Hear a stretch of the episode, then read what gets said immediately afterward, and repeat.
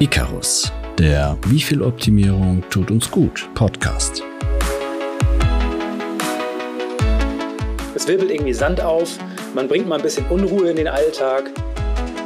Wenn ich meine Muskeln wachsen lassen möchte, gehe ich ins Fitnessstudio. Aber das gleiche passiert in unserem Gehirn. Daher wurde diese eigentliche gedachte körperliche Challenge mehr zur psychischen Challenge. Letzten Endes sind es Ängste, weil wir da Neuland betreten. Es verbessert meine mentale Stärke, meine Resilienz, weil ich an meine persönlichen Grenzen komme. Es gibt keine Downside einer Challenge. Wir alle kennen die Gefühlsachterbahn des ersten Mals. Zum ersten Mal etwas Neues erleben, zum ersten Mal etwas Neues gewagt haben. Davor neugierig und ängstlich und danach erleichtert und bestärkt. Es gibt Menschen, die diese Situation suchen und mit voller Absicht immer wieder ins kalte Wasser springen. Tim Schmadebeck ist einer von ihnen. Hauptberuflich Mentor und Business Coach und in seiner Freizeit immer wieder in die absurdesten Challenges verwickelt. Aktuell durchläuft er eine zweiwöchige Sport-Challenge mit dem bezeichnenden Namen Hell Week und wird dabei auch mental entsprechend herausgefordert. Benny und Diego fragen ihn in dieser Folge, warum macht er das?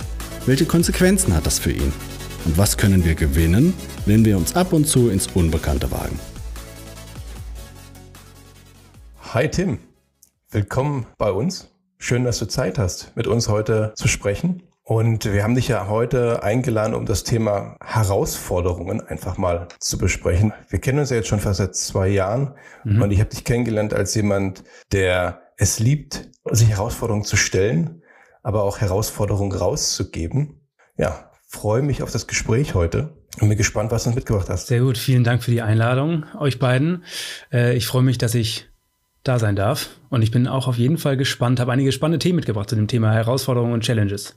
Das ist ziemlich cool. Auch von mir, hallo Tim. Wir hatten uns im Vorgespräch jetzt mal ein bisschen kennengelernt und ähm, ich bin nach wie vor gespannt, ähm, wie man aus so diesen, oder was man aus so diesen kleinen Challenges, die manchmal auch nur so ein bisschen Spaß sind oder manchmal ein bisschen Blödsinn oder manchmal einfach nur irgendwie im nicht ganz nüchternen Zustand entstehen, doch äh, wachsen kann persönlich. Oder ob das halt wirklich nur einfach ein Zeitvertreib ist, wie andere Leute halt Fernsehen gucken oder Fahrradfahren gehen. Was, was wird es sein? Wir mal ein bisschen auf den Grund gehen heute. Ja. Du bist ja mit Challenges irgendwie äh, einfach so, dein Name ist ja schon ein bisschen mit verknüpft da, wer dich kennt. So habe ich mhm. das mitbekommen. Und wie kommt das denn aber? Bist du da einfach besonders empfänglich für oder hast du dir da mal irgendwann das Ziel gesetzt, dass du besonders viel ausprobieren möchtest? Ich würde sagen, ähm, das sind so zwei verschiedene Facetten. Einmal mit Sicherheit dem geschuldet, was ich heute mache. Also ich bin äh, Mentor und Business Coach für ambitionierte Ingenieure. Das heißt, ähm, für Personen, die die Lust haben, sich persönlich zu entwickeln und da auch äh, beruflich Gas zu geben. Da kommt man an diesem Thema Challenges eigentlich schon gar nicht vorbei. Würde auf der anderen Seite aber sagen, dass ähm, das auch so ein bisschen meiner persönlichen Historie geschuldet ist, dass ich da ja über die Jahre viele verschiedene Challenges erleben durfte, mal freiwillig, mal weniger freiwillig und äh, deswegen da ja sehr gute Erfahrungen persönlich gemacht habe, auch mit dem persönlichen Wachstum, was das Thema anbelangt. Hast du gerade eine aktive Challenge laufen? Mhm. Ähm, tatsächlich ja, ganz frisch, ähm, eigentlich quasi seit seit gestern, wenn man so möchte. Ähm, und zwar, oh, da muss ich ein bisschen ausholen. Die Challenge haben wir das erste Mal 2020 gemacht. Und zwar sind das die sogenannten Hell Weeks klingt das vielleicht ein bisschen, äh, ja, also vielleicht kurzer Background. Ähm, da werde ich später auf jeden Fall noch mal ein bisschen genauer erzählen, weil um einen Namen kommt man da nicht drum rum. Ähm, aber ein Kumpel von mir, Nils und ich, haben 2020, das war ähm, wirklich ganz kurz vor, also immer so die Zeitrechnung, äh, was, es gibt die Zeit vor Corona und die Zeit nach Corona. ja, das war stimmt. quasi genau ein Monat vor Corona oder ein, zwei Monate vorher. Da ähm, war ich in den USA und er war ähm, in Süd Südafrika. Und da, wir haben vorher sehr intensiv eine, also sind regelmäßig ins äh, Fitnessstudio gemeinsam gegangen und einfach sehr sportlich aktiv.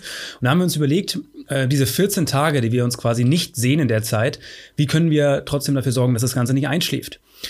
Und da haben wir gesagt, ja, wir könnten uns jetzt irgendwie einen Trainingsplan überlegen, so, aber es, es könnte auch irgendwie, ja, sexier sein. Und da haben wir die sogenannte Hell Week äh, ins Leben gerufen inspiriert von dem äh, guten Herrn David Goggins, den werde ich ein paar Mal mit Sicherheit noch erwähnen. Ähm, und das heißt eigentlich nichts anderes, als wir haben uns zusammengesetzt und überlegt, was gibt es so für Dinge, die auf der einen Seite herausfordernd sind für uns, auch Neuland, ähm, auf der anderen Seite uns aber auch ja, auf der sportlichen Seite nach vorne bringen. Und das war das, was wir 2020 im Februar gemacht haben. Und jetzt gerade vor ein paar Wochen hat, äh, kam Nils auf mich zu und meinte, ich bin mal wieder in Südafrika Hast du nicht äh, Lust, äh, das als Tradition wieder aufgreifen äh, oder aufleben zu lassen? ähm, auch wieder Thema Hell Week, also 14 Tage lang, ähm, quasi mit Start. Äh, also gestern äh, war quasi Kickoff und heute geht's eigentlich so richtig los. Äh, und war nicht geplant, ist jetzt zufällig auch jetzt quasi natürlich mit dieser Session hier ähm, äh, über die Überschneidung. Und die Hell Week, wie kann man sich das vorstellen? Wie gesagt, wir haben uns einfach hingesetzt und überlegt, worauf haben wir irgendwie Lust. Und die erste Hell Week 2020 äh, sah so aus, äh, ich mache mal so ein paar, paar Stichpunkte, was wir so da drin hatten. Eins war irgendwie ganz klassisch, wir gesagt haben, irgendwie so ein 5 Uhr morgens Run, der muss da mit dabei sein. Also 5 Uhr morgens aufstehen, erstmal eine Stunde laufen gehen. Das war ein Punkt. Dann 1000 Liegestütze an einem Tag machen. 300 Klimmzüge an einem Tag machen. Und da man, konnten wir uns dann quasi aussuchen, welchen der 14 Tage nehmen wir, weil wir sind ja irgendwie mhm. noch unterwegs im Ausland ähm, und das dann an einem Tag machen. 20 äh, Minuten Wall-Sits, kennt man vielleicht auch. So an der Wand sich äh, hinhocken. Muss nicht am Stück sein, aber an einem Tag irgendwie 20 Minuten gebündelt. Irgendwie 20 Minuten Planks, äh, 200 Burpees. Ähm, aber auch sowas wie zwei Bücher lesen in diesen 14 Tagen. Ähm, das waren so ein paar Beispiele. Da gab es noch ein paar mehr Punkte auf der, auf der Liste. Das heißt, ihr habt das wie so eine Checkliste gestellt und konntet mhm. dann aber frei entscheiden, wann macht ihr die jeweiligen Punkte. Ja, das genau, da kam noch so eine kleine Note zu. Wir haben also eine Shared äh, Apple Note quasi gehabt, also eine Notiz, die wir beide einsehen konnten. Und da hat jeder äh, immer eingetragen, was er gemacht hat, plus ein Video davon und das dem anderen mhm. geschickt. Als äh, Beweis oder Nachweis. Ähm, und das war äh, auf jeden Fall ziemlich witzig. Und jetzt sind wieder ein paar Aktionen mit dabei. Ein, zwei neue Sachen, ähm, aber auch ein, zwei bekannte. Und da geht es jetzt auf alle Fälle gerade wieder los. Hast du schon was erledigt von deiner aktuellen Liste? Äh, ein Punkt sind 150 Kilometer. Ähm, quasi in Summe in diesen 14 Tagen. Das heißt, da, und da muss man natürlich so ein bisschen planerisch rangehen, weil man die nicht irgendwie an einem Tag bekommt, äh, also hinbekommt. Sei denn, man geht irgendwie jeden Tag 10 Kilometer laufen ähm, oder 11, 12, dann, dann kriegt man das ja auch hin. Aber ich habe gestern zum Beispiel, war ich äh, knapp fünf Kilometer äh, von hier entfernt im Büro und habe da äh, dann gesagt, okay, den Rückweg mache ich irgendwie nicht mit, mit Bus und Bahn oder mit dem Fahrrad oder sonst wie, sondern gehe einfach zu Fuß. Ähm, und also so Kleinigkeiten gesammelt. Ähm, und jetzt haben wir diesmal, diesmal haben wir zwei, drei andere Dinge noch mit drin. Einmal 60 Minuten Eis, äh, 60 Sekunden Eisbaden, so, nicht Minuten. ähm, und ähm, wir haben aber auch solche Dinge drin. Also es muss nicht immer bedeuten, dass man körperlich an seine Grenzen geht im, im sportlichen Dinge, äh, im sportlichen Sinne sondern wie gesagt, das Thema zwei Bücher lesen in zwei Wochen. Und diesmal haben wir auch drin acht, also acht Tage so ein halbstündiges Stretching-Programm. Weil wir gesagt haben, das ist auf alle Fälle ähm, ein Engpass von uns beiden, dass ähm, wir zu wenig Energie in Stretching stecken. Mhm. Und äh, da habe ich gestern halt auch eine intensive Stretching-Session gemacht. Also das heißt, solche Herausforderungen sind da irgendwie auch mit bei, die uns ähm, ja, ein bisschen mehr in die Richtung bringen, ähm, was wir sowieso irgendwie pushen wollen. Das heißt dann eher noch ein bisschen der Aspekt der Disziplin mit rein, dass es halt nicht was ist, was jetzt unfassbar schwer zu schaffen ist, sondern was vielleicht auch einfach ein bisschen Durchhaltevermögen braucht, einfach mal zu machen. Genau, das Durchhaltevermögen und diese Eisbaden-Challenge. Ich muss sagen, das ist mein Endgegner. kaltes Wasser. Ich weiß gar nicht warum, aber wahrscheinlich auch genau das, äh, weil ich bisher, ähm, ich bin zwar ähm, irgendwie da, als wir in den USA waren, schon drei Uhr, um drei Uhr nachts in Pazif Pazifik gesprungen, äh, als kleine Challenge, einfach so spontan, aber ähm, jetzt Eisbaden zu dieser Jahreszeit irgendwie hier in Hamburg in die Elbe springen, das ist, ähm, genau, das ist eigentlich, also es ist nicht schwer körperlich, das ist nur geistig irgendwie, also äh, psychisch schwer, sich da zu überwinden. Also wenn ich das richtig verstehe, ihr habt da diese Checkliste und es ist nicht so, dass ihr an einem Tag einen dieser Punkte komplett abarbeitet, sondern über die gesamten zwei Wochen werden, habt ihr die Chance, immer wieder äh, Stücke davon rauszunehmen und die dann umzusetzen. Sowohl als auch. Also die 150 Kilometer, die gilt es nicht an einem Tag zu machen, sondern über den gesamten Zeitraum. Mhm. Die also beim letzten Mal waren es 1000 Liegestütze, dieses, dieses Mal sind es 1200 Liegestütze. Da ist das Ziel. Such dir einen Tag aus, aber an einem okay. Tag 1200 machen. Mhm. Und das ja, war eine das auch, gut. Das war auch ziemlich spannend, diese weil ähm, ich war nicht alleine in den USA, wir waren, äh, ich war noch mit drei Kumpels da, ähm, also beruflich, privat, so eine Art Workation. Und diese 1000 Liegestütze, ja, wir haben jeden Tag äh, vollgepackt mit irgendwelchen Aktionen. Und dann habe ich, äh, bin ich morgens früh aufgestanden und habe irgendwie erstmal über die ersten zwei, drei Stunden so 200, 300 Liegestütze verteilt. Und ähm, dann sind wir ja losgefahren, sind wir in die Stadt gefahren. Und wenn du die 1000 Liegestütze schaffen willst, dann musst du das an der Tankstelle machen, dann musst du das äh, an der Promenade machen, dann machst du das äh, beim Starbucks und dann machst du, ja, solche Geschichten. Äh, das heißt, das war noch so eine kleine zusätzliche Challenge, dass man sich davon frei machen muss, dass die Leute komisch gucken, wenn du irgendwie immer wieder runterspringst und ein paar Liegestütze machst. Ist das aber auch schon vielleicht implizit dann mit der Idee, vielleicht spricht dir auch jemand drauf an? Also war das wirklich eher peinlich oder war das eher so ein, ja, wenn jemand irgendwie wirklich jetzt fragt, also gerade in Amerika ist es noch ein bisschen üblicher vielleicht als bei uns, dass Leute dann auch dich ansprechen und sagen, hey, was machst du da?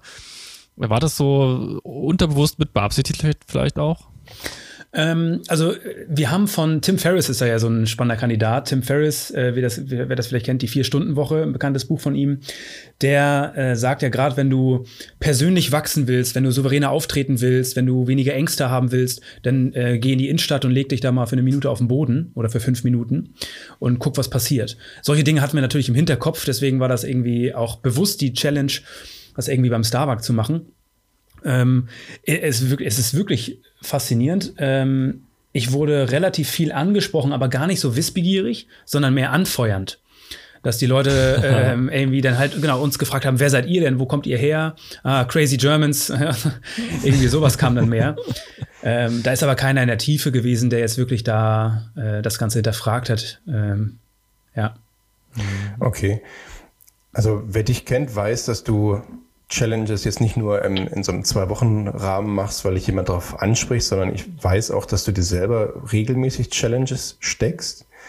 Vielleicht mal nachher nochmal darauf zurückzukommen, was das so für Challenges sind. Aber mich würde erstmal interessieren, woher kommt dieser Drang, diese Herausforderung anzunehmen und sie dann halt auch wirklich bis zum Ende durchzuziehen? Ich würde sagen, äh, die Frage habe ich mir auch schon ein paar Mal gestellt. äh, ich würde auf jeden Fall, also mich kann man und, ich bin sehr, sehr begeisterungsfähig genau für solche Themen.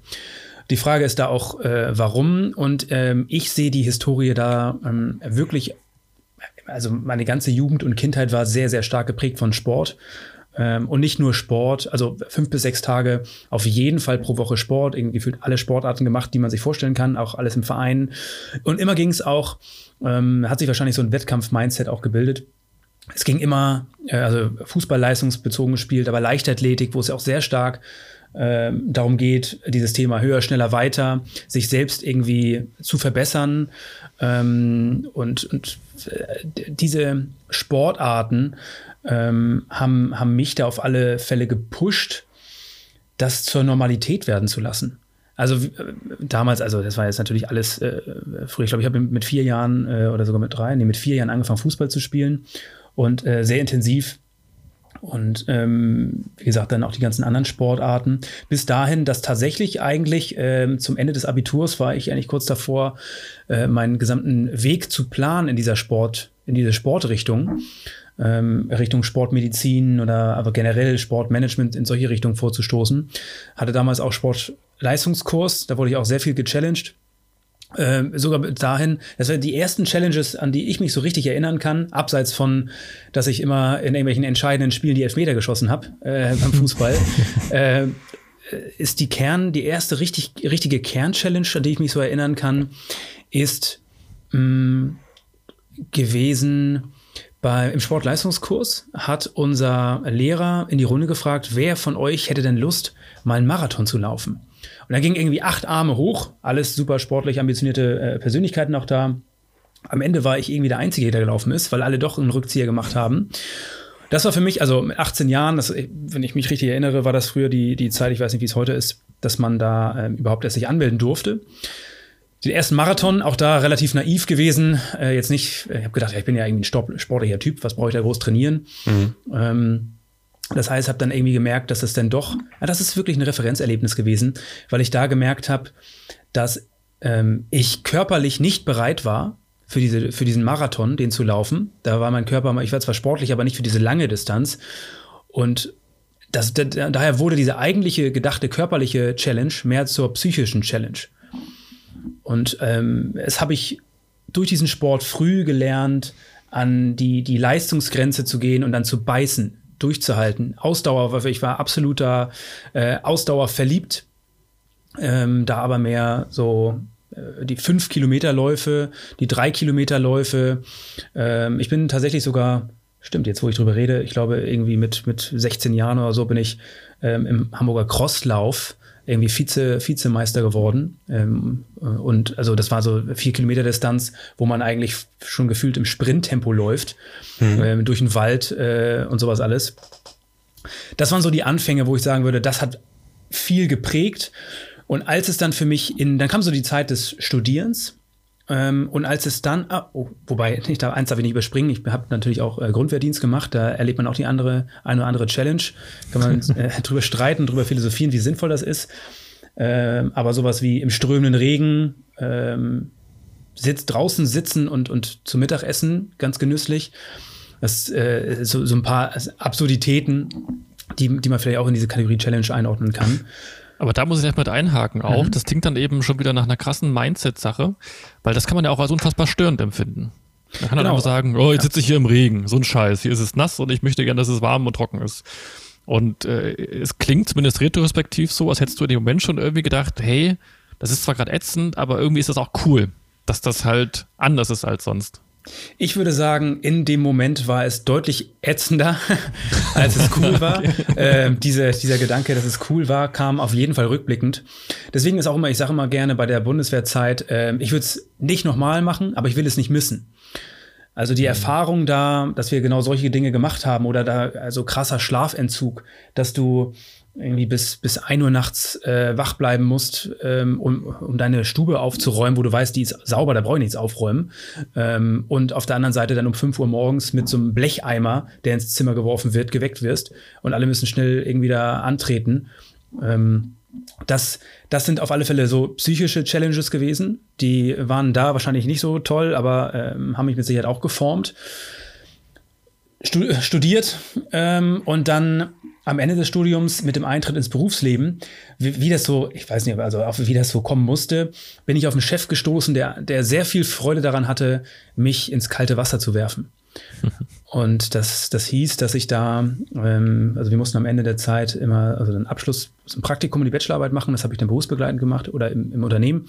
Und gegen Ende der Zeit hat er mich angesprochen und hat mich gefragt, ob ich nicht Lust hätte, eine Führungsrolle zu übernehmen. Das Spannende ist, er hat komplett mein Alter fehl eingeschätzt also wir haben, irgendwie hat er es nicht auf dem Schirm und hat mir das Angebot gemacht. Ich habe zugesagt und irgendwie zwei, drei Tage später hat er mich gefragt, wie alt ich denn bin. Oder nochmal so, wie alt sind Sie eigentlich nochmal gerade? Und dann meinte ich 21. Und dann hat er so geguckt und dachte, oh Gott, er dachte irgendwie, ich bin Ende 20, richtig gehe auf die 30 zu. Und was ich erst später erfahren durfte, ist, dass diese Rolle, da hatte ich ähm, vier Vorgänger in drei Jahren und der letzte war mit Burnout ausgeschieden. Ähm, und da bin ich, äh, ich natürlich mit der jungen Naivität. Ähm, ich hatte glücklicherweise auch einen Coach an der, in der Zeit zur Seite. Aber da war eine Riesen-Challenge, ähm, was das Team anbelangt, was die ganze Situation anbelangt. Ich nenne es mal so ein, ein Chaos äh, in einigen Bereichen des Betriebes, wo ich plötzlich den Hut auf hatte. Und dann so kleine Challenges wie, ja, hier übrigens äh, in, in, drei Tagen halten wir eine Betriebsversammlung, äh, 100 Leute kommen zusammen, hier, das ist, äh, erzähl mal was. Du hast eine Viertelstunde Zeit quasi, übernimm mal den Part. Hm. Ähm, das, äh, das waren so Challenges, die er, wo er, also ich will nicht sagen, dass er Freude dran hatte, sondern es war für ihn Normalität und hat das auch gar nicht gesehen, dass es für mich so eine große Challenge ist daran bin ich unheimlich gewachsen. Und ich, ich, erinnere mich noch an eine, an eine Geschichte, die auch äh, ziemlich verrückt ist. Und das war auch wieder ein Paradebeispiel für, so für ihn oder typisch für ihn. Da kam irgendein Nachmittag, kam eine E-Mail von ihm, irgendwie so Richtung 15 Uhr. Und da hat er mir geschrieben, hier, zu diesem Event, das ist morgen, da schaffe ich es leider nicht, ähm, nimm, nimm du mal bitte teil. Und ich gucke mir das an und sehe, das ist irgendwie so ein Roundtable. Also man muss kurzer Background, mein Chef war sehr, sehr so outgoing, sehr der Networking-Typ und äh, bin am nächsten Tag auf dieser Tagung, irgendwie sechs, sieben Stunden, ähm, und stell fest, da sitzen nur 30 Geschäftsführer und ich. Also wirklich gestandene Geschäftsführer und Unternehmer aus mittelständischen Unternehmen, die über ihre Unternehmensstrategie sprechen. Und dann sich, also ich mit irgendwie Anfang Mitte 20 sitze dazwischen Das waren, das weiß ich noch, das war, ich habe den ganzen Tag geschwitzt. Das war, das waren richtige Challenges. genau, aber die haben mich halt extrem äh, wachsen lassen. Und deswegen ist das mit Sicherheit auch ein Thema, warum ich es so stark auch in mein jetziges berufliches Feld mit integriere und quasi anderen ähm, das gleiche mit auf den Weg gebe. Auch da nochmal meine Frage in die ähnliche Richtung. Zum Beispiel bei diesen äh, Betriebsversammlungen, erzähl doch mal kurz deine Viertelstunde. Wie hast du das in dem Moment wahrgenommen? War das jetzt wirklich richtig äh, Kernstress für dich oder war das dann auch wirklich so, okay, das könnte schief gehen, aber lass mal probieren? Oder also wie hast du es da wahrgenommen? Mm, eine Art Hassliebe. Also, äh, die, also ich habe die Mail gelesen und so was bei vielen Dingen.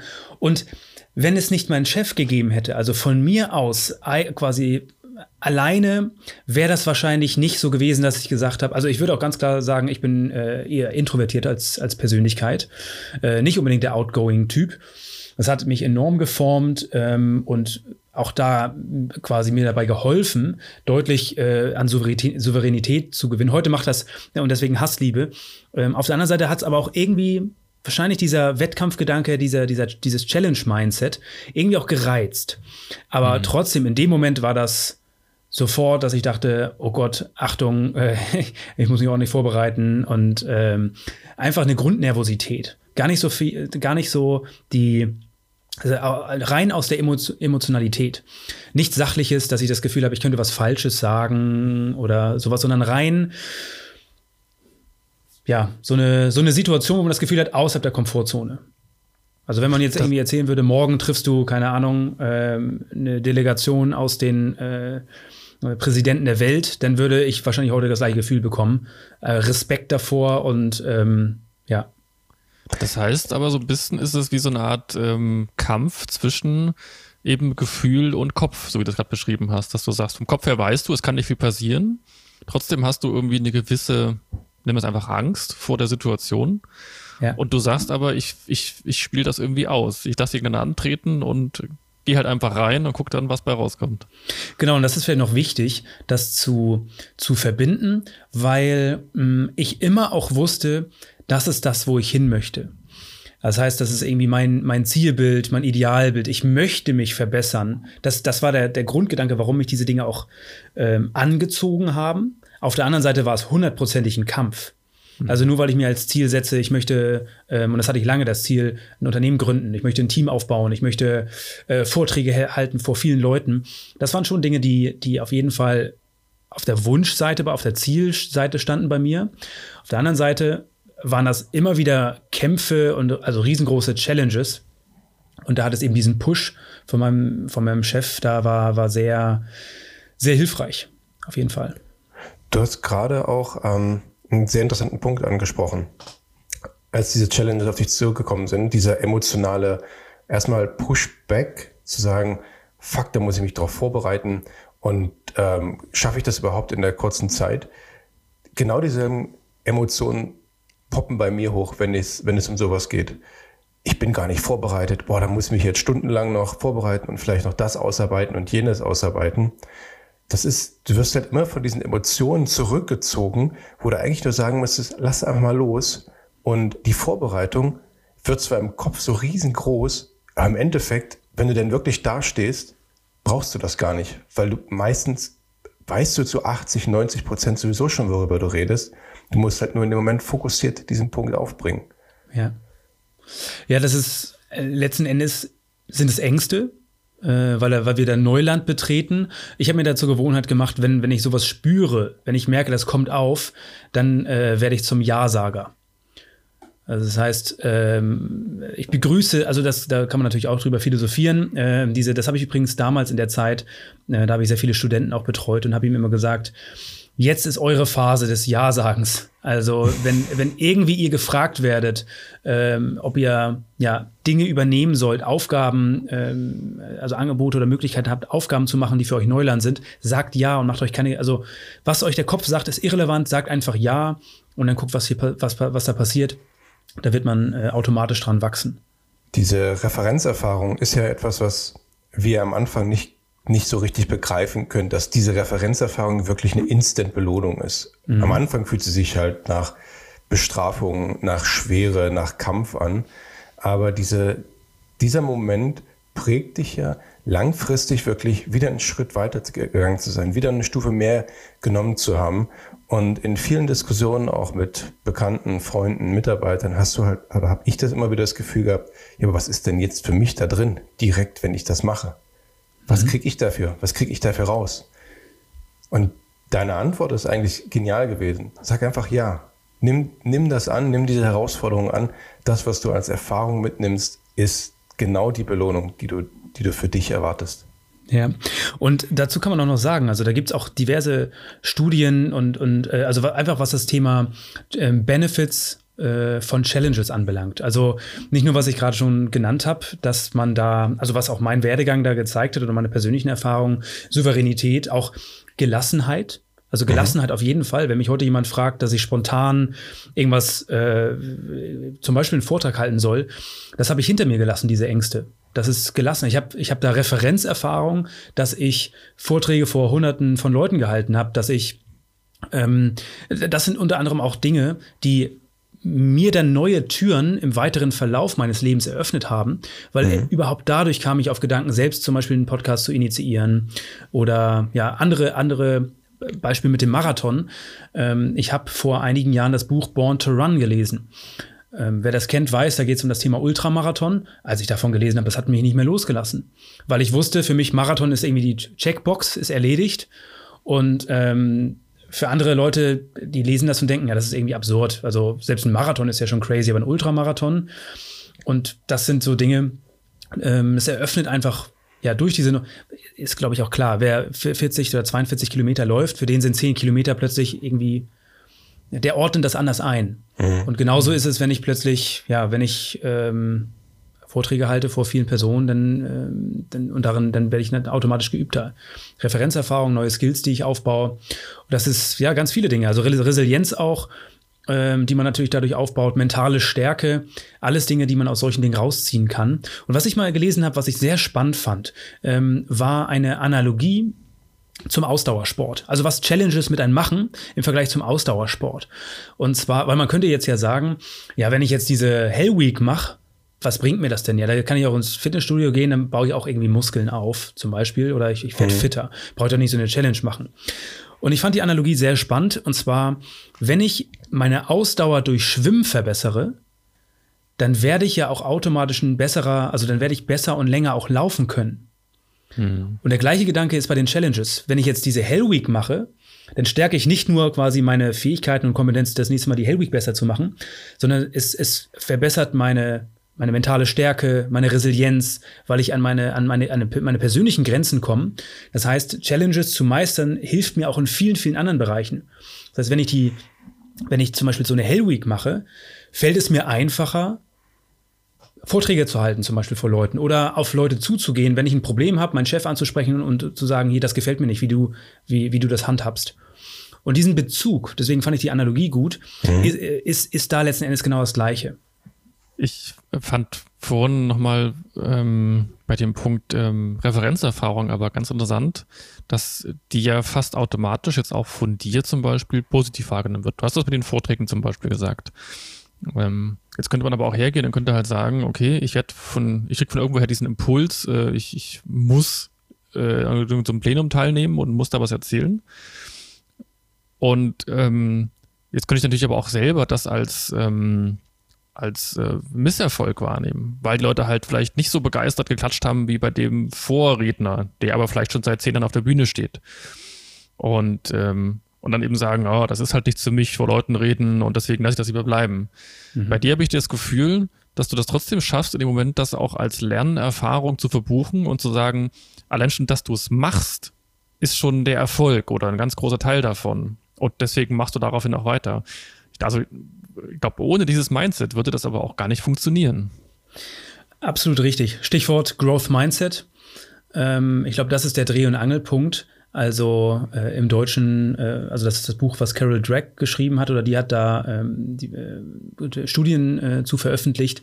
Äh, Wachstumsdenken ähm, versus statisches Denken. Also Growth Mindset versus Fixed Mindset. Und man kann sich das so vorstellen, also das Growth Mindset bedeutet genau das, der Glaube, der feste Glaube, die feste Überzeugung daran, dass man durch Challenges persönlich wächst, dass man überhaupt persönlich wachsen kann, dass man mhm. alles lernen kann, nur, also allein aus dem, aus der Entscheidung. Wenn ich mich dazu entscheide, ich möchte XYZ lernen, zum Beispiel Vorträge zu halten und souverän dazu zu werden, dann kann ich das. Es ist nur eine Frage der Umsetzung und wie hart ich trainiere, wie hart ich da Energie reinstecke. Das Gegenteil ist das Fixed Mindset, was mehr von der Talentseite kommt. Also sag, also die Frage, bin ich, bringe ich Talente mit, bin ich talentiert, um Vorträge zu halten? Wenn ich das Gefühl habe, ich bringe kein Talent mit, warum soll ich dann einen Vortrag halten? Ich kann es eh nicht lernen, ich habe ja kein Talent. Also lohnt sich diese Challenge gar nicht. Dann macht die Challenge auch keinen Sinn. Dann verbuche ich das natürlich negativ, weil jetzt hat irgendjemand mich dazu gebracht in so eine unangenehme Situation. Ich habe mich vielleicht sogar blamiert und es zahlt sowieso nicht auf meine Stärken ein. Das ist ein riesengroßer Unterschied und jeder Mensch ist also auch nicht schwarz-weiß, aber bewegt sich irgendwo zwischen diesen beiden Extremen, zwischen Growth und Fixed Mindset. Und das kenne ich aus dem, aus dem Sport persönlich. Damals beim Fußball wurde immer darüber gesprochen, Mann, der ist aber talentiert. Und mhm. da wurde schon immer gepredigt, Talent ist irrelevant, wir konzentrieren uns aufs Training und Gas geben. Und äh, wir sind einfach Trainingsweltmeister und dadurch werden wir auch die Besten sein. Und das heißt, es gibt so diesen schönen Spruch, äh, man sollte ersetzen den Satz, das kann ich nicht, sollte man ersetzen durch, das kann ich noch nicht. Also nur dieses Wort noch einfügen. Wenn man sich das zur Gewohnheit macht, dann, dann fördert man da auch sein Growth Mindset. Das würde ich, also ist absolute Basis. Also wer da eher auf Seite des Fixed Mindset ist, der sieht überhaupt nicht das als lohnende Investition. Für mich ist alles, das ist Training. Ähm, und das ist übrigens auch, das ist ähm, der, so wie es für, für alle Menschen ist, es Körper, also es ist banal und es ist für jeden total offensichtlich. Wenn ich meine Muskeln wachsen lassen möchte, gehe ich ins Fitnessstudio. Ähm, aber das gleiche passiert in unserem Gehirn dass wir da ähm, genauso quasi und unser, unser Gehirn ist anpassungsfähig, unser, ganz, unser ganzer Körper ist anpassungsfähig an äußere Reize. Und wenn ich meinem Körper äußere Reize durch höhere Gewichte gebe, passt der Muskel sich an, sprich wächst. Aber das gleiche passiert mit unserem Gehirn. Ähm, das heißt, das nennt man im, im Fachjargon Neuroplastizität. Mhm bedeutet, dass das Gehirn sich anpasst. Und das ist genau die, die wissenschaftliche Seite der mentalen Stärke, der Resilienz, der Gelassenheit, der Souveränität, dass ich mich an, ich habe Extremsituationen, das sind neue äußere Reize, also höhere Gewichte. Und die sorgen dafür, dass mein Gehirn sich dessen anpasst. Und deswegen werde ich gelassener. Ganz äh, äh, lustige Anekdote, ähm, als Benny und ich uns auf diesen Podcast vorbereitet haben also nicht nur auf die Folge jetzt hier, sondern wirklich letztes Jahr, bevor wir gestartet sind, war der Arbeitstitel dieses Podcasts talentfrei und trotzdem erfolgreich. Weil es genau halt auch, uns ging es genau darum, ähm, Impulse, einerseits Impulse wahrzunehmen, die, ähm, die außerhalb von unserem Leben da sind, um an, äh, die einzunehmen und auch daran zu wachsen, aber auch selbst Impulse zu generieren, um genau dieses Growth Mindset ähm, immer wieder vor uns zu haben, denn Talent, wie du schon sagtest, Talent ähm, ist nur gut, wenn du es auch förderst. Du kannst talentiert sein, aber wenn du es halt nicht, ähm, nicht nutzt, verkümmert das Ganze. Und nur durch diese Impulse sind wir in der Lage, wirklich weiterzukommen. Ja. Und im, genau im Kern ähm, geht es ja darum, also das ist, das ist der, der Dreh- und Angelpunkt. Und es geht um diesen Gedanken, es lohnt sich, die Komfortzone zu verlassen. Und jedes Mal, wenn ich die Komfortzone verlasse, entwickle ich mich als Persönlichkeit einen Schritt in die richtige Richtung. Also äh, werde ich wie wir eben schon gesagt haben, die, also verbessere ich mich in den verschiedenen Facetten. Und das muss nicht immer bedeuten, dass man so eine Hell Week macht. Ich habe letztens eine Statistik äh, gelesen, die kam zwar aus den USA, aber ähm, Challenges können quasi auch super klein sein. Also die Komfortzone kann man im kleinen Rahmen verlassen. Ich habe gelesen, dass zwei Prozent aller Leute ähm, die Treppe äh, nehmen, wenn sie die Wahl haben zwischen Fahrstuhl oder Treppe. Irgendwie, wenn sie in den mhm. fünften Stock müssen.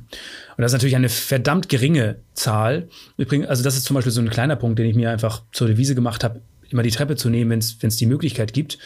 Ähm, und auch da 20 Prozent 20 Prozent von dem, was wir essen oder wenn wir essen, kommt aus dem Gefühl, aus dem wirklich physischen Gefühl, des Hungers. 80 Prozent äh, des Essvolumens, was, was, was wir machen, kommt aus Langeweile oder Stress und solchen Dingen. Und der Grund, warum wir das machen, ist, weil es ja einfach ist, weil es innerhalb unserer Komfort, also auf solche Dinge zu verzichten. Das war natürlich sehr USA-lastig geprägt mit Übergewicht ähm, und, und solche Themen. Äh, dennoch gleiche Aussage. Es erfordert, die Komfortzone zu verlassen. Und darin kann man auch gut werden. Und da kann man sich in kleinen Dingen trainieren ähm, um sich immer wieder im Alltag auch äh, zu challengen. Und ich muss auch sagen, für den einen oder anderen, für den das vielleicht Neuland ist, klingt das wie so Selbstkasteien. Im Gegenteil, das macht unheimlich viel Spaß. Es ist wie so eine Art Belohnung. Ähm, ja, wenn ich quasi die Treppen nehme anstatt den Fahrstuhl. Es, ist, es fühlt sich einfach, es löst irgendwie Endorphine aus und äh, ist ein Glücksgefühl. Um diese Belohnung auch bei den anderen Challenges, auch die, die aktiveren oder umfangreicheren zu spüren, Hast du dann eine bestimmte Methodik aber auch? Also reflektierst du aktiv dann nach die Challenges äh, drüber nach? Du hattest vorhin gesagt, bei der Hell Week äh, schickt ihr euch Videos, also ihr tauscht euch unmittelbar aus, um auch euch anzutreiben. Ähm, ist das was, was das auch erstmal, ähm, was erstmal die Nutzen daraus äh, extrahiert? Oder würdest du sagen, wenn du auch nicht weiter drüber sprichst mit jemandem, wenn du einfach auch nicht jetzt weiter ewig drüber nachdenkst, aber das reine Erleben reicht schon aus, um, um dich weiterzuentwickeln oder dich auch gut damit zu fühlen? Da kann ich auf ein Buch verweisen, das heißt The Comfort Crisis, was auch einige der Themen aufgreift, was wir hier hatten. Und ähm, ein, ein Thema, was er nennt, ist die sogenannte Misogi Challenge. M-I-S-O-G-I. Ähm, also da gerne, gerne mal googeln. Misogi Challenge. Und das ist eine reine Challenge mit sich selbst die sagt, ähm, etwas zu machen, nicht aus Zwecken, dass irgendwie, ähm, äh, weil ich da eine coole Story zu erzählen kann dann oder weil ich das mit anderen teilen kann, sondern rein sich was zu überlegen, nur aus dem, aus, aus, auch aus der Befriedigung, persönlich gewachsen zu sein. Also etwas gemacht zu haben, was man sich vielleicht vorher nicht zugetraut hätte. Und das fand, fand ich sehr spannend. Also und dazu, na, also es kann, aber es muss auf keinen Fall eine Challenge sein, die man mit Leuten teilt. Im Gegenteil, das ist eigentlich glaub, noch mal eine, eine größere Challenge, wenn man das einfach nur macht aus Selbstzweck und nicht macht, um da irgendwie bei anderen Leuten besser dazustehen ähm, oder es zu teilen. Also natürlich die Hell Week macht es einfacher, wenn man einen Commitment-Partner hat. Das heißt, eine Person, mit der man dieses Commitment teilt und da gemeinsam rangeht. Dazu muss man sagen, das macht Challenges deutlich, deutlich leichter, ähm, als wenn man es eben alleine nur für sich macht. An zwei Facetten geht beides. Ja, das stimmt. Aber lass uns doch mal zu dem interessanten Part kommen. Was sind denn so, oder was hast du in deiner Vergangenheit für Challenges gemacht, um zu wachsen? Und ich glaube, wir haben auch einige, die wir damit reinwerfen können in den ja. Challenge Pool. Genau, und da würde ich ähm, auch sagen, das waren genau, das waren einige. Und ich habe so ein paar Highlights mal, mal ähm, rausgesucht und auch da wieder, auch gerade wie die, wie die Hell Week, die ist natürlich sehr sportlich veranlasst. Ich habe zwei, sportlich äh, veranlagt. Ich habe zwei, drei andere noch, aber vielleicht erstmal noch eine sportliche Challenge. Das war tatsächlich zur gleichen Zeit. Also das war die Hochphase Anfang 2020 vor und gerade zu Anfang von Corona. Da sind wir eben auf den Herrn David Goggins gestoßen. Und David Goggins, ähm, absolute Einladung. Braucht man eigentlich nur googeln. Den, den Herrn ist ein Ex-Navy SEAL und auch ein Ultramarathonläufer. Genau, der hat das Buch Can't Hurt Me geschrieben und ähm, genau, das geht auch hervorragend als Hörbuch. Ist übrigens äh, sehr empfehlenswert als Hörbuch, weil er äh, ein cooles Format gewählt hat, immer wieder auch interviewt wird zwischendurch. Das ist ein Buch, das, das kann nicht nur, sondern das äh, ganz real verändert, ja, verändert Leben. Was ist verrückt. Ähm, wenn man sich bei dem mal YouTube-Sachen anguckt, es macht absolut Spaß. Ein Video, was ich an der Stelle empfehlen kann, hätte ich sonst später auch noch gesagt, ist das Interview äh, Joe Ro bei Joe Rogan mit Jesse Itzler. Ähm, absolut Viertelstunde, äh, macht richtig, richtig Spaß. Da hat man ein Gefühl, wer ist David Goggins. Und der hat bei uns die Hell Week, also das war einer der Mitauslöser, warum wir sowas gemacht haben, die Hell Week. Und zur gleichen Zeit oder kurz danach haben wir ähm, da äh, in, auch in, in der Freundesgruppe saßen wir beim, beim Italiener zum Mittag und es war eben dieses Thema David Goggins. Und der hat, ähm, eine, der hat eine Challenge ausgerufen. Und zwar die 4x4x48 Challenge. Das heißt, vier Meilen alle vier Stunden für 48 Stunden in Summe. Also das sind sieben Kilometer alle vier Stunden für 48 Stunden und das sind in Summe 84 Kilometer in zwei Tagen. Äh, und die, die, die, der Gedanke, der noch dazu kommt, ist nicht nur acht, also nicht nur 84 Kilometer, sondern eigentlich kein Schlaf.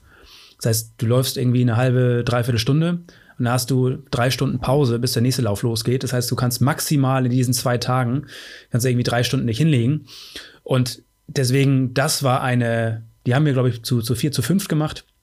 Das war eine richtig verrückte Challenge, muss ich sagen. Das war ein richtiges Auf und Ab der Gefühle, wenn du nachts nicht schlafen kannst, wenn du nachts um eins, um eins ähm, eigentlich in der Tiefschlafphase aufstehst und sieben Kilometer läufst und du weißt, irgendwie um, um vier oder um fünf bist du wieder dran. Das macht einen mental wirklich verrückt. Das war eine absolut verrückte Challenge. Da habe ich auch meine eigene Podcast-Folge zu gemacht. Das ist, ähm, äh, die ist wirklich hart ähm, und das geht wirklich gar nicht nur ums Läuferische. Auch da natürlich 84 Kilometer sind natürlich auch eine, eine eigene Geschichte. Und bei dem einen oder anderen gab es da auch definitiv Verletzungen. ähm, aber mental ist das. Wir hatten auch Abbrüche, was das anbelangt. Ähm, aber in der Gruppe äh, haben die, ich glaube, vier von fünf haben es gemeistert. Das hat äh, enorm viel Spaß gemacht. Und nachdem wir damit fertig waren mit dieser Challenge, ähm, haben wir gesagt, das war, glaube ich, im April so, oder im, ja, muss im April oder März gewesen sein, diese, diese 4x4x48 Challenge. Und da war der Gedanke, ja, das ist jetzt ja irgendwie schön, dass wir da dieses Laufen gepusht haben, aber wie können wir es denn bis zum Ende des Jahres aufrechterhalten? Und da wurde die, die Jahreslauf-Challenge ausgerufen. Ein Marathon pro Woche äh, vom irgendwie Mitte April bis Ende Dezember. Das waren ja. 1500 Kilometer, 33 Teilnehmer. Äh, und am Ende hat es einer geschafft. Sebastian Richter, äh, er ist heute bei mir Echt? im Team. genau, Sebastian Richter ist der Einzige. Er ist heute bei mir äh, bei, bei äh, Mentorwerk mit im Team. Ähm, und wir machen das quasi jetzt äh, unternehmerisch da gemeinsam. Und der ist natürlich auch absolut begeistert. Äh, habe ich auch mal mit ihm ein Interview genau zu diesem Thema gemacht. Ähm, das war eine Challenge. Also ich habe es nicht geschafft, nicht gepackt. Äh, hat verschiedene Gründe. Erstens äh, körperlicher Natur. Ähm, wenn man zu begeistert ist für solche Dinge, dann läuft man auch schnell Gefahr, sich zu verletzen äh, wenn man overpaced und dann aber auch Durchhaltevermögen, wirklich das einzubauen, dann, dann geht es wirklich um Gewohnheiten. Das waren so die typischen Goggins-Challenges, die bei uns da viel auch sportlicher Natur waren, aber eben auch ins Mentale ging. Da würde ich gerne einmal einhaken. Ich habe ja auch an der Challenge mitgemacht und das hat, das hat mega viel Spaß gemacht am Anfang. Ich mhm. glaube, ich habe es auch acht oder neun Wochen durchgezogen. Aber das nimmt dann irgendwann noch so viel Zeit in Anspruch, weil wenn du Vollzeit arbeitest, dann gehst du halt morgens um fünf stehst du auf, läufst deine Stunde, anderthalb Stunde, um überhaupt auf diese Kilometerzahl zu kommen. Weil 42 Kilometer pro Woche ist nicht wenig, wenn man mhm. wirklich kein Läufer ist und nicht die Zeit dafür. Das, das, muss, das muss man portionsweise genießen. Ja. Ich hatte auch zwischenzeitlich einen Krankenhausaufenthalt während der Challenge.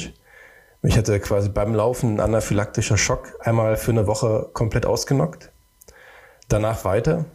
Und dann ginge das normale Leben wieder los. Corona ebbte etwas ab. Es konnte wieder zu den CrossFit-Studios gegangen werden. Da war für mich auch der, der Punkt ja. rauszugehen. Aber das Abbrechen fand ich gar nicht so schlimm, weil dieser Initialgedanke und die Entscheidung mitzumachen und dann mitzulaufen, wirklich, wir waren ja beide auch mit in den Top Ten durchgängig in der Zeit. Ja.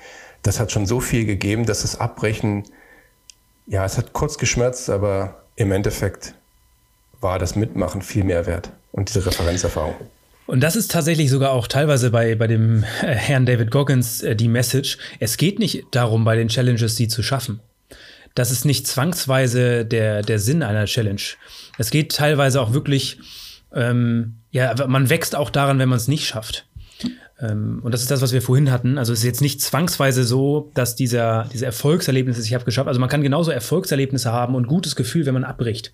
Wenn man weiß, ich bin irgendwie, ich habe wieder äh, meine, meine Komfortzone quasi gesprengt äh, bis zum gewissen Grad und wieder neue Re Referenzerfahrungen gesammelt. Also das, äh, und trotzdem gibt es natürlich Leute wie, wie Sebastian, der, der ist sogar, glaube ich, einen Monat vorher fertig gewesen, also absolut verrückt. Aber der hat es halt wirklich in seinen Alltag eingebaut ähm, und jeden Tag morgens äh, vor der Arbeit äh, eine Runde um Block zehn Kilometer laufen gewesen. Dann, dann, äh, dann funktioniert das eben. Genau, das war so die sportliche Seite der Challenges.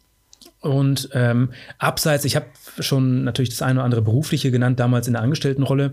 Dieser Schritt selbst überhaupt in die Selbstständigkeit war für mich eine riesen Challenge. Ich bin damals 2018 bei meinem Chef ins Büro und habe gesagt, äh, ich kündige. Also nee, nicht ad hoc, sondern ich habe gesagt, im Laufe des Jahres verlasse ich das Unternehmen, ich mache mich selbstständig. Und auf die Frage, was denn, da habe ich gesagt, let's see, das kann ich noch heute noch nicht beantworten. Ich springe erstmal ins kalte Wasser und das wird sich schon zeigen. Äh, rückblickend war es genau das Richtige. Ich weiß nicht, ob es jedem, also auch wieder das gleiche wie mit der Bundeswehr, weiß ich nicht, ob ich jedem das empfehlen würde. Äh, es war definitiv eine Challenge, aber ähm, war genau das Richtige. Das, also da gibt es viele Dinge. Ähm, ich habe damals mal auch Referenzerfahrungen, das Gefühl gehabt, wenn es in gewissen Bereichen so ein bisschen schleppend vorangehen. Das kann im Sportlichen sein. Bei mir war es damals auch in den Anfängen, als ich mit meinem Podcast gestartet bin, ähm, habe ich 14 Tage jeden Tag lang eine Podcast-Folge veröffentlicht. Weil ich gesagt habe, so, es ist ja rein, rein zeitlich, es ist ja machbar. Aber ähm, ich will diese, ich will diese, diesen Gedanken einfach mal sprengen, dass ich da weil ich hatte vorher Probleme, äh, irgendwie mich hinzusetzen und das äh, vorzubereiten, einmal die Woche überhaupt zu, äh, was zu, zu veröffentlichen. Und plötzlich habe ich diese Challenge gemacht, 14 Tage jeden Tag und hat auch funktioniert. Äh, hat mir aber wieder gezeigt, äh, es ist alles quasi nur im Kopf und man muss das Ganze ähm, da nur sprengen. Und natürlich auch viele weitere Challenges. Ähm, das heißt, ich habe seit einigen Jahren ähm, Challenges zum Thema Lesen, Sachbücher lesen. Also letztes Jahr habe ich 40 Bücher gelesen ähm, und so versuche ich mich da auch jedes Jahr wieder zu, zu steigern ähm, und das in meinen Alltag zu integrieren, das als, als Gewohnheit aufzubauen. Oder seit eineinhalb Jahren, also es ist mir letztens erst aufgefallen, vor eineinhalb Jahren habe ich entschieden, dass ich bei LinkedIn jeden Tag einen Beitrag veröffentlichen möchte seit eineinhalb Jahren jeden Tag einen Beitrag bei LinkedIn, außer Wochenende. Ähm, und natürlich war der erste, irgendwann 2019 oder Ende 2018, mein erster LinkedIn-Beitrag, war eine riesen Challenge für mich. Zwischendurch, wie du auch, Diego, habe ich mal äh, eine Video-Challenge gemacht da. Mhm. Und mittlerweile ist das vollkommen Normalität, äh, dass ich da jeden Tag was veröffentliche. Und ja, so sind diese Dinge. Ähm, Gibt es übrigens auch ein spannendes Buch zu, zu diesem Thema, Thema Ultra-Learning. Kann ich auch sehr, also sehr empfehlenswert. Ähm, also wie man nicht nur sportlich wächst, sondern wie man auch durch Challenges neue Skills und Fähigkeiten sich aneignet und die dann zur Gewohnheit werden lässt. Ähm, das waren mal so ein paar abseits der sportlichen Dinge, so ein paar Challenges. Das beantwortet auch schon so ein bisschen eine meiner Fragen, die ich hätte. Und zwar, ähm, es gibt ja gerade bei den sportlichen Challenges, da ist meistens ja ein, ein Datum dran. Das heißt, äh, die sind irgendwie begrenzt. Da weißt du genau, ich gebe jetzt zwei Wochen lang Vollgas oder äh, vielleicht eben auch bis Ende des Jahres bei der, bei der Lauf-Challenge. Aber du hast ja von vornherein ähm, auch das Ziel, das ist was Vorübergehendes. Was es vielleicht auch leichter macht, sich darauf einzustellen, weil man sich ja nicht jetzt lebenslang auf irgendwas committet und dann sagt, naja, aber wer weiß, wie das in drei Jahren ist, vielleicht doch nicht ganz so cool. Ähm, jetzt das mit dem Lesen, mit dem Veröffentlichen, das klingt ja nach was, wo du erstmal kein Ziel machst, wo du sagst, ich, ich starte das jetzt und solange es sich gut anfühlt, mache ich es halt weiter. Ähm, das heißt, da scheint es eine Mischung zu geben aus beiden Sachen. Mhm. Merkst du da auch Unterschiede, aber dann irgendwo einzusteigen oder zu sagen, ich könnte jetzt mal, weiß nicht, hier eine Ernährungsumstellung probieren, aber doch nicht jetzt für Ewigkeiten. Das ist doch furchtbar. Also, oder wie, wie, wie nimmst du das so wahr? Genau, da, da kommen wir nochmal auch ein bisschen äh, in leicht andere Gefilde. Und zwar, ähm, genau, äh, grundsätzlich, also was ich auch mache, regelmäßig, also je, auf jeden Fall jedes Jahr, äh, bei der Jahreswende ganz klassisch mir Gedanken machen über, was steht nächstes Jahr an. Also reflektieren, was war letztes Jahr, was steht nächstes Jahr an. Und da fällt natürlich sowas auch wie Ziele, Vorhaben, wo will ich langfristig hin und was sind jetzt auch irgendwie unter anderem Challenges. Und Challenges ist auch ähm, der, also der kurzfristige Challenges, sich mal wieder irgendwie, ja, wie wir es eben hatten mit diesen, mit diesen Dingen auch sportlicher Natur einfach wachsen, ohne wirklich greifen zu können, wo das eigentlich hinführt. Also die Hell Week ist, die hat kein konkretes Ziel, dass ich dadurch irgendwas ankurbeln möchte und irgendwie wieder mehr ins Sportliche gehen möchte, sondern das ist einfach eine, genau wie diese Lauf-Challenges, die sind ähm, ja ähm, nicht zwangsweise, die haben, wie du schon sagst, einen Anfang und ein Ende. Und das andere Thema ist, für mich persönlich ist ähm, oberst, also auf meiner Ziellinie steht natürlich als Unternehmer zu wachsen. Und das heißt auch ähm, LinkedIn, äh, genauso wie das Lesen, die haben exponentielle Effekte, wenn man es langfristig macht. Da spreche ich gern von, von dem Zinseszins der persönlichen Entwicklung. Wenn ich jedes Jahr lese, die nächsten zehn Jahre, hat das gigantische Effekte. Und das ist was ganz anderes als dieser Challenge-Gedanke. Also wenn ich zwei Wochen intensiv lese, dann fördert das ähm, meine, meine Referenzerfahrung zum Lesen und es bringt mir vielleicht auch ein bisschen mehr und leichter, diesen Einstieg zu finden. Aber die Magie liegt darin, wenn ich es lange durch äh, umsetze und, und es zur Gewohnheit werden lasse. Man kann vielleicht auch davon sprechen, dass Challenges sind so, können ein Motor sein, so ein Beschleuniger, so ein Brandbeschleuniger, um, äh, um das Feuer zu entfachen, aber ich will das Feuer ja aufrechterhalten in gewissen, in gewissen Bereichen. Und ähm, ja, das, äh, wenn man so möchte, kann man sagen, sowas wie die Hell Week oder die Lauf-Challenges, das sind Brandbeschleuniger zum Thema allgemein persönliche Entwicklung. Einfach nicht stehen zu bleiben und sich nicht mit der Komfortzone. Äh, jeder Mensch tendiert zur Komfortzone. Es ist auch einfach äh, biologisch, evolutionsbiologisch äh, äh, begründet. Das ist die ganze Menschheitsgeschichte. Versucht, versuchen wir, streben wir zu Komfort. Auch heute, in der heutigen Zeit, haben wir noch nie so viel Komfort oder haben wir, wir haben jetzt gerade noch nie so viel Komfort oder so viel Komfort wie noch nie zuvor, so rum. Ähm, und das ist Fluch und Segen zugleich. Und da bewusst auch diesen Schritt äh, außerhalb zu suchen, um dann wieder persönlich zu wachsen, das ist der, der Challenge-Gedanke und dieser Gewohnheitsgedanke, der ist noch, da gibt es andere, ähm, andere Hilfsmittel, die noch, die, äh, die da noch zur, zur, ähm, zum Einsatz kommen. Da unter anderem, also die absolute Bibel in dem Kontext ist ähm, Atomic Habits, äh, also die, im Deutschen die 1%-Methode von James Clear der, der eben mh, hm, ganz klar predigt, deswegen Atomic Habits, also ganz, ganz atomare, so kleinstmögliche Schritte, spricht auch von Micro Steps.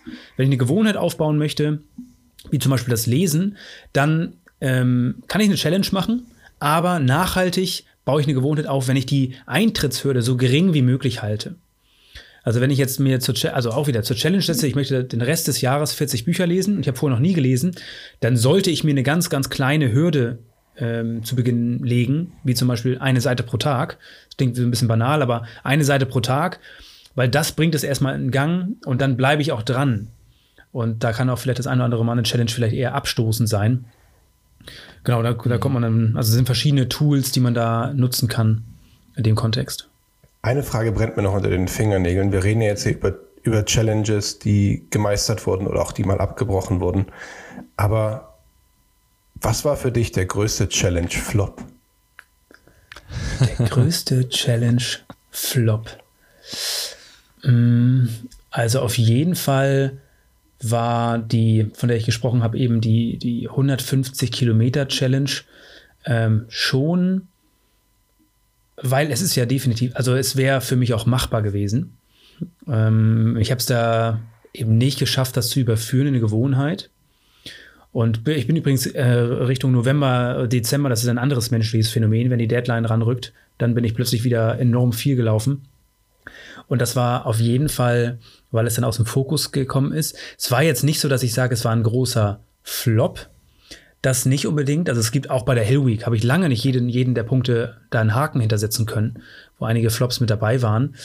Aber ich denke, da sind wir wieder bei dem Gedanken des Growth Mindset. Also nichts, nicht ansatzweise irgendwas, was ich bereuen würde, wo ich sagen würde, ähm, also ich habe immer, immer am Ende was draus gelernt. Mhm. Ähm, also diese feste Überzeugung feste Einstellung, ähm, wenn ich eine Challenge mache, hab, es gibt keine Downside an der Challenge.